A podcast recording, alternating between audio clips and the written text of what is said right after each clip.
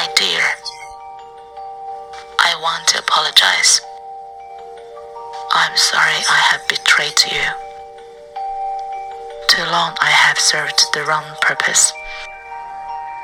Too long I have disguised myself to please the powerful, like a buffoon in old king's court, denying the truth of who I have become, the pale image of my previous self. I have violated your very core.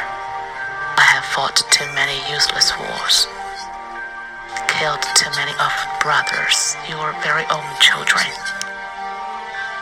My lungs and eyes are bleeding, for I have poisoned your air and soiled your water.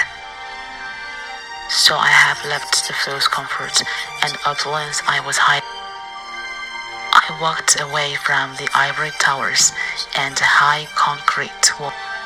I have crossed the seas and climbed mountains. Now I wandered the old roads of your youth. I wandered to find the new me. I wander to find the old you.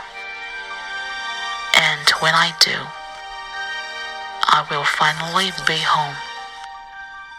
And I will finally be free.